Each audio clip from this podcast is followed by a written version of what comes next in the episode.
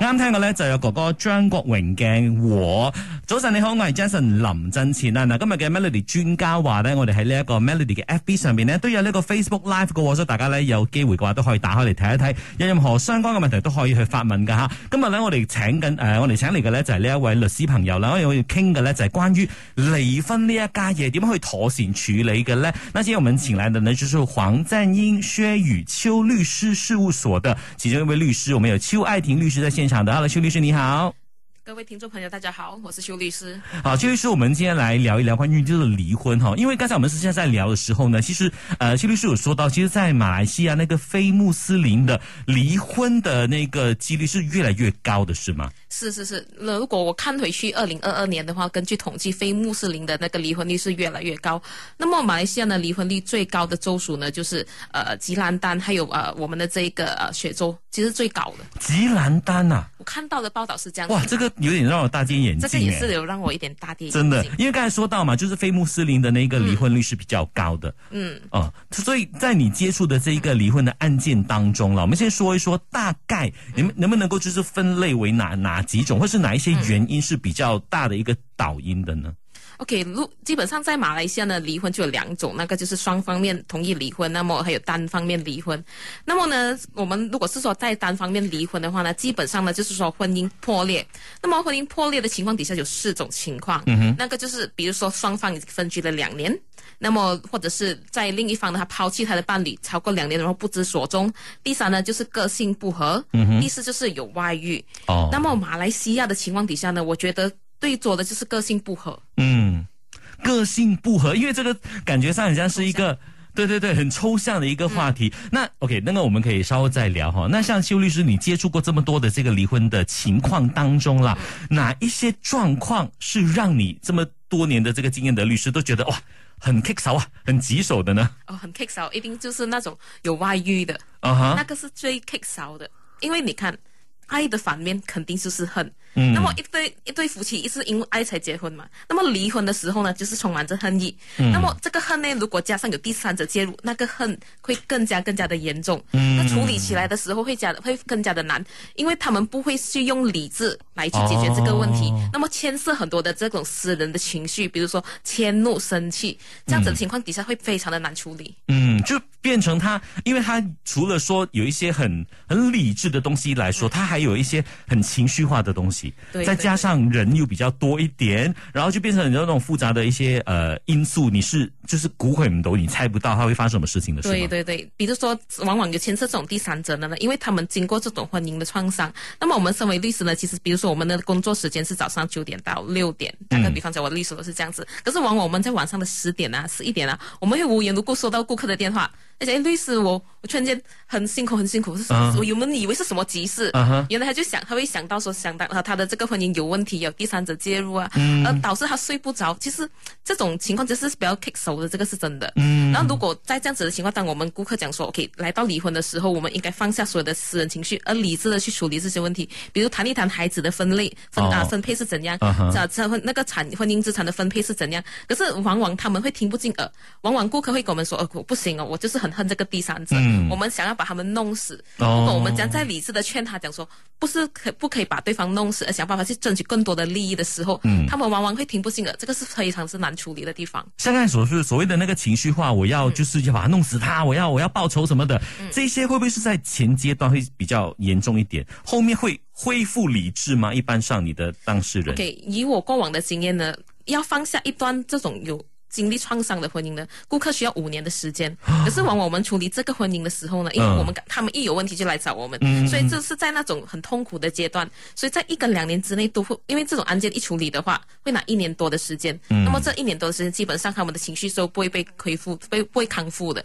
OK 那么如果在遇到过后。不在遇不就是说不小心遇到回他们的时候重逢的时候呢，五年过后就会看到他们比较放得下，哦那个感情所以这时间呢是可以冲淡一切的哈、对对对， OK，那刚才我们说到的是可能比较情绪化、啊，有一些复杂情绪在里头的。稍回来我们就理智一点来看看啊。如果真的是可能一婚姻当中有一些婚外情的，那其中一方要提出离婚的话呢，那个程序是怎么走的呢？稍回来我们继续今天的 Melody 君家话哈。这个时候呢，送上有王菲的《暗涌》。那么而家呢，进行呢个 Facebook Live 啊嘛，所以大家可以打开 Melody。上 Melody 嘅 FB 去睇一睇，任何相關嘅問題咧可以即管留言噶吓，或者 WhatsApp 到 Melody DJ number 零一六七四五九九九九。啱聽過咧就有王菲嘅《暗湧》啊，早晨你好，我係 Jason 林振前啊。嗱，如果咧喺一段婚姻裏面呢，已經有一股暗湧喺度啦，又或者係有一啲原因呢，可能真係要去考慮離婚嘅話，嗱，今日嘅 Melody 專家話咧，嗱，今日呢一個咧就係可以俾大家誒、呃去參考一下，知道一下關於呢一方面嘅資訊㗎吓。所以我今日咧，我哋現場有位律師朋友嘅，我們今天請來的是黃贊英薛與邱律師事務所的一位律師，我們有邱愛婷律師。Hello，邱律師你好。各位听众，大家好，我是邱律师。哎，邱律师，刚才我们有提到说，关于这个呃离婚的主因里头呢，其中一个就是有婚外情嘛。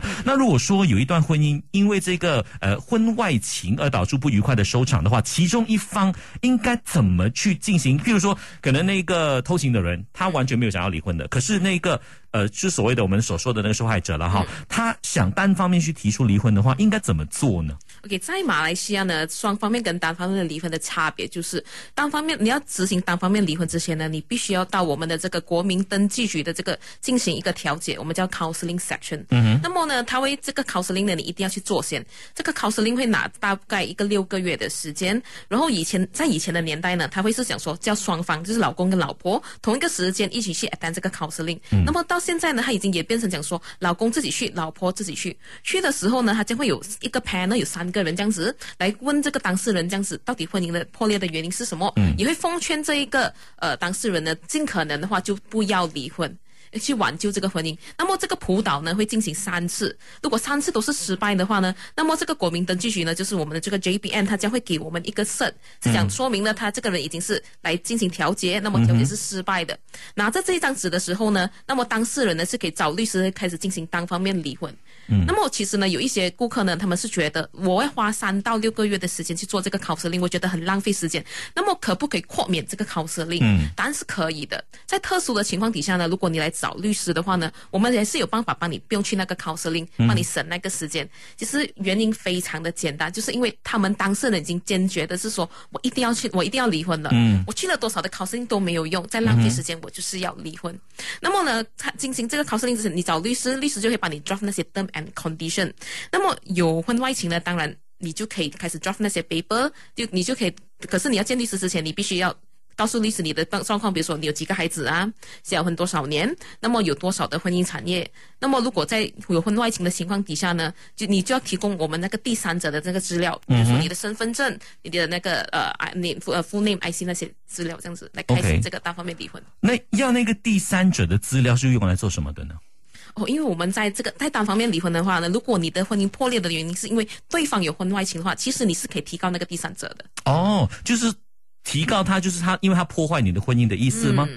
o 嗯 k 所以在这一方面需要拿出证据的吗？ OK，当呃然是需要证据。嗯那么一般上呢，我的顾客会问我，如果有婚外情的话，那么怎样去证明说有婚外对情？OK，我想告诉各位呃听众朋友，这个是非常重要一点。如果你看到，如果比如说你看到你的呃另一半，如果你怀疑他有婚外情，可是他只是跟对方吃吃一下饭啊，或者是牵牵一下手啊，嗯哼那个其实也不算是有婚，不算是构成婚外情。啊对对对对对，因为在马来西亚这样子，我给混在一起，我们这我们叫 adultery。对那么 adultery 呢，如果你要证明的话呢，你的那个要你要证明的那个呃八仙率，我们用八仙率，还有是叫我们程度吗程度对程度，嗯其实要很高的。嗯哼它是相等于是像是刑事这样子的程度，要证明到很高。它不像是普通的那种民事，这个会比较 d y n a m 一点。就是变成他可能要有证明他们有这个性关系的对意思吗？嗯对对对、那么在两种情况底下呢，是绝对可以证明到有 adultery 的。嗯第一种呢，就是说你有对方的呃，就是说他发生的那个性关系的照片或者是 video，、 OK 然后那个样子的确要很明显哈，就是要很清楚，哦，OK 不可以很萌。嗯哼然后第二种就是说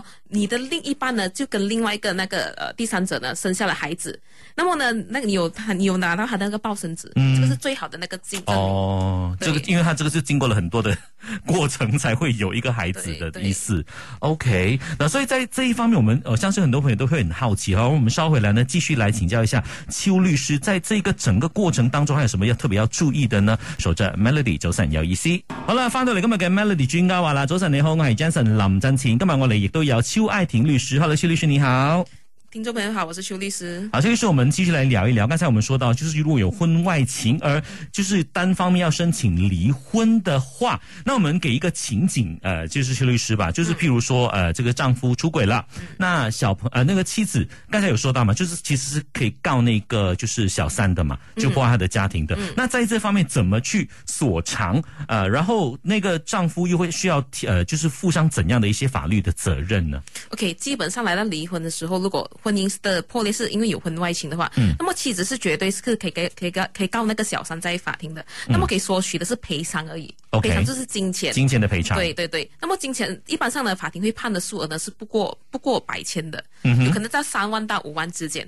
，OK， OK，除非是有很特殊的情况，比如说你是一个名人呐、刚刚好对方又是一个名人这样子，那么有可能判的数额也会比较不一为样。什么呢？就是那名誉上吗？对对对对对，哦那、也是要看婚姻破裂的程度。那么谈到这个时候，是否可以告小三破坏呢？我特别想要提一个点一下。那么打个比方讲呢，我的有些顾客呢是说双方已经分开了很久，夫妻已经分开了差不多一个两年。那么在第一年，在第三年的时候呢，打个比方讲，先生就认识了一个女生。嗯，那么这个时候呢，妻子就发现到了，那么妻子就去提告，就提出讲说我要申请这个单方面离婚，因为你是有小三而呃导致了这个婚姻破裂。那么法官在看待这件事情的时候，他们不是这样认为的，法官会认为说当初你们婚姻破裂的原因是因为分开，而不是因为有小三的介入。这一点我们必须要提醒呃听众朋友，因为往往呢顾客来找我们的时候呢，他们会讲说有小三有小三，其实不是这样子的。嗯，那么来谈到回刚才那个课题，就是说，呃，丈夫需要负上什么样的责任？对一样的，来到这个，如果说婚姻破裂的原因也是因为是说这一个呃呃所谓的有小三的话，那么一样的丈夫也是要赔上这个赔偿的，嗯哼，嗯，因为是他导致到这个婚姻破裂。嗯，OK，那所以刚才我们只是举一个例子，是说那个丈夫出轨嘛，可是有时候就是嗯那个也可以是倒 reverse 的，对对，对就是可能那个出轨的可能也是女生哈，女方的那一方面。那如果说他们是有孩子的一个家庭嗯哈，那那个抚养权，如果说是在一个婚外情的情况之下，是不是一定判给那个就是提告婚外情的那个人呢？ OK 啊、其实不一定，我们要记得哈，做不成一对好夫妻，不代表说不会是一个好父母。嗯这个我们必须要记得。那么在马来西亚的法律呢，是说如果孩子呢是七岁以下的呢，通常会判给母亲。然后可是这样子的情况底下，不一定说会不会给判给父亲的。打个比方讲，呃，就是说刚才那种情况，所以太太是没有婚外情，先生是有婚外情。嗯，那不过如果从小到大都是这个父亲在照顾这个孩子的情况底下呢，孩子还是会判给父亲的。嗯哼，因为他不法官会看到底是说谁真正是在有时花那个时间去照顾那个孩子，嗯，而不是说哦你有婚外情一定是你不对，孩子直接会判给对方，不是，孩子法官还是会去问询问看孩子的意愿，从小到大是跟谁一起照顾，嗯，然后谁会花多一点时间来陪伴这个孩子，谁比较适合来教导这个孩子。那么当然有婚外情的情况底下呢，的确是一个不良的示范，考法官也是会考虑在其中这个原因。嗯，OK，所以在在这一方面哈，我们稍回来也可以继续聊一聊哈，就是在这一个呃，可能叫大家问很多关于这个离婚的一些手续的时候呢，都会想说，哎，其实如果要去找一个律师的话呢，那个费用哎会不会很高啊？然后会不会是是很麻烦呢、等等的，我们请邱律师跟我们说一说哈。那如果大家有任何相关的问题的话，想问的话呢，可以继续的去到我们 Melody 的 FB Live 上面呢去留言，然后我们有机会的话就争取来询问一下啦哈。这个时候呢，送上有张惠妹的《给我感覺》，守着 Melody。啱聽過咧，就有 Sammy 鄭秀文嘅親密關係啊！哇，擺喺今日嘅小時咧，真係有少少諷刺㗎。啊今日專家話咧，我哋傾一傾嘅關於呢個離婚嘅課題㗎，所以今日咧我哋有超律師喺呃誒呢一個現場㗎。超律師你好。听众朋友，大家好，我是邱律师。啊，所以说我们来聊一聊哈，就是在呃申请离婚或者是要在走这个程序的时候呢，有没有什么特别要注意的地方？就是让你整个程序可以更顺利啊，或者是你的成功几率比较高啊，有没有什么要特别注意的呢？呃，要注意的地方就是，当你决定要进行这个单方面离婚的么的时候呢，你要确认讲说你的手头上的资料是足够的。嗯打个比方讲说，你是一名太太，那么呢，你要跟对方就是跟你的先生呢追讨，就是说拿更多一的赡养费。那么你最好是手头上面呢，你要有你的先生的那些呃这些收入的那些经、哦那些经济条件对哦经济条件啊，比如说你有他的那些 income tax 的 statement 啊，你他有看到 KWSB 的 statement 啊，来显示说讲说他有这样子的 income。因为往往的太太来来找我们的时候呢，她讲说哦，她老公赚很多很多的钱，她要拿很高的赡养费。可是我们问她，这样子你有你老公那些资料吗？她讲我没有拿到哦，我没有收到哦，或者是她讲说她老公有很多的产业。那么我们问她那个产业在哪里？她讲哦，就是那栋 condo 里面的其中一间。那问她他地址是什么呢？他又讲不出了哦。哦，所以很 exact 的。对你很 exact。那打个比方讲，你想拿那个屋子的一半，可是你又提不出那间屋子的地址，连最基本的地址你都提不出。那么我们会觉得说，你根本在那间屋子你没有贡贡献过啊。哦那么你没有贡献过的话，你要追讨，非常的难的哦。 OK，就是说你你没有比没有比较没有这个权利了，是吗？对对对，嗯，一样的。如果你讲说有婚外情的话，你讲先生在外面有婚外情，或是你太太外外面有婚外情，那么跟你拿一些照片啊、资料啊，或者是对方的身份啊，你拿不出，嗯这样子非常的难。去到法庭的时候，我们不能讲说凭你讲的东西，法官就相信，因为法官一天他审的离婚 case 有可能是三十单到五十单之间，嗯，那么他不可能 based on 你所讲的东西，就怕觉得说哦你说的是真的，是他相信的是资料 evidence 所谓的证据。 OK，所以当你准备充足的话呢，那个就是你最好的一个，呃，不要说武器啦，就是一个最好的工具啦，对不对对？嗯呀、我们讲说知彼知己，百战不 殆嘛。或者说你的文件一定要来齐啊，是如果文件不齐的话，我们再再几厉害的律师都好都帮不到你。嗯如果你文件不齐，是，那刚才有看到一些问题，就是可能关于那个时间的长短的，就是有些人觉得说单方面去申请离婚的话呢，就那个程序很复杂，然后很很冗长啊，嗯，是一定是这样子的吗？呃，程序方面一定是会比较长一点点，因为就像我刚才所提到的，要进行单方面离婚之前呢，双方就必须要去国民登记局那边去调解，嗯调解的话你几个月的时间，那么这个单在这个双方面就不需要，嗯那么来到单方面的时候呢，一样的，因为他在双方面你去法庭一次就解决了，来到单方面的时候，因为你要争你要争执的东西太多了，法庭会给你过堂也是很多次，比如说双方要准备那些呃上法庭的打法庭的文件，比如说产业的文件、孩子的文件，或者是有小三的小三的文件太多了。然后在打这个打这的过程呢，往往呢顾客会跟我们讲说，哎。打这的过程当中，先生已经不给我赡养费了。哦那么能不能帮我申请这个暂时的赡养费呢？在打这的过程当中，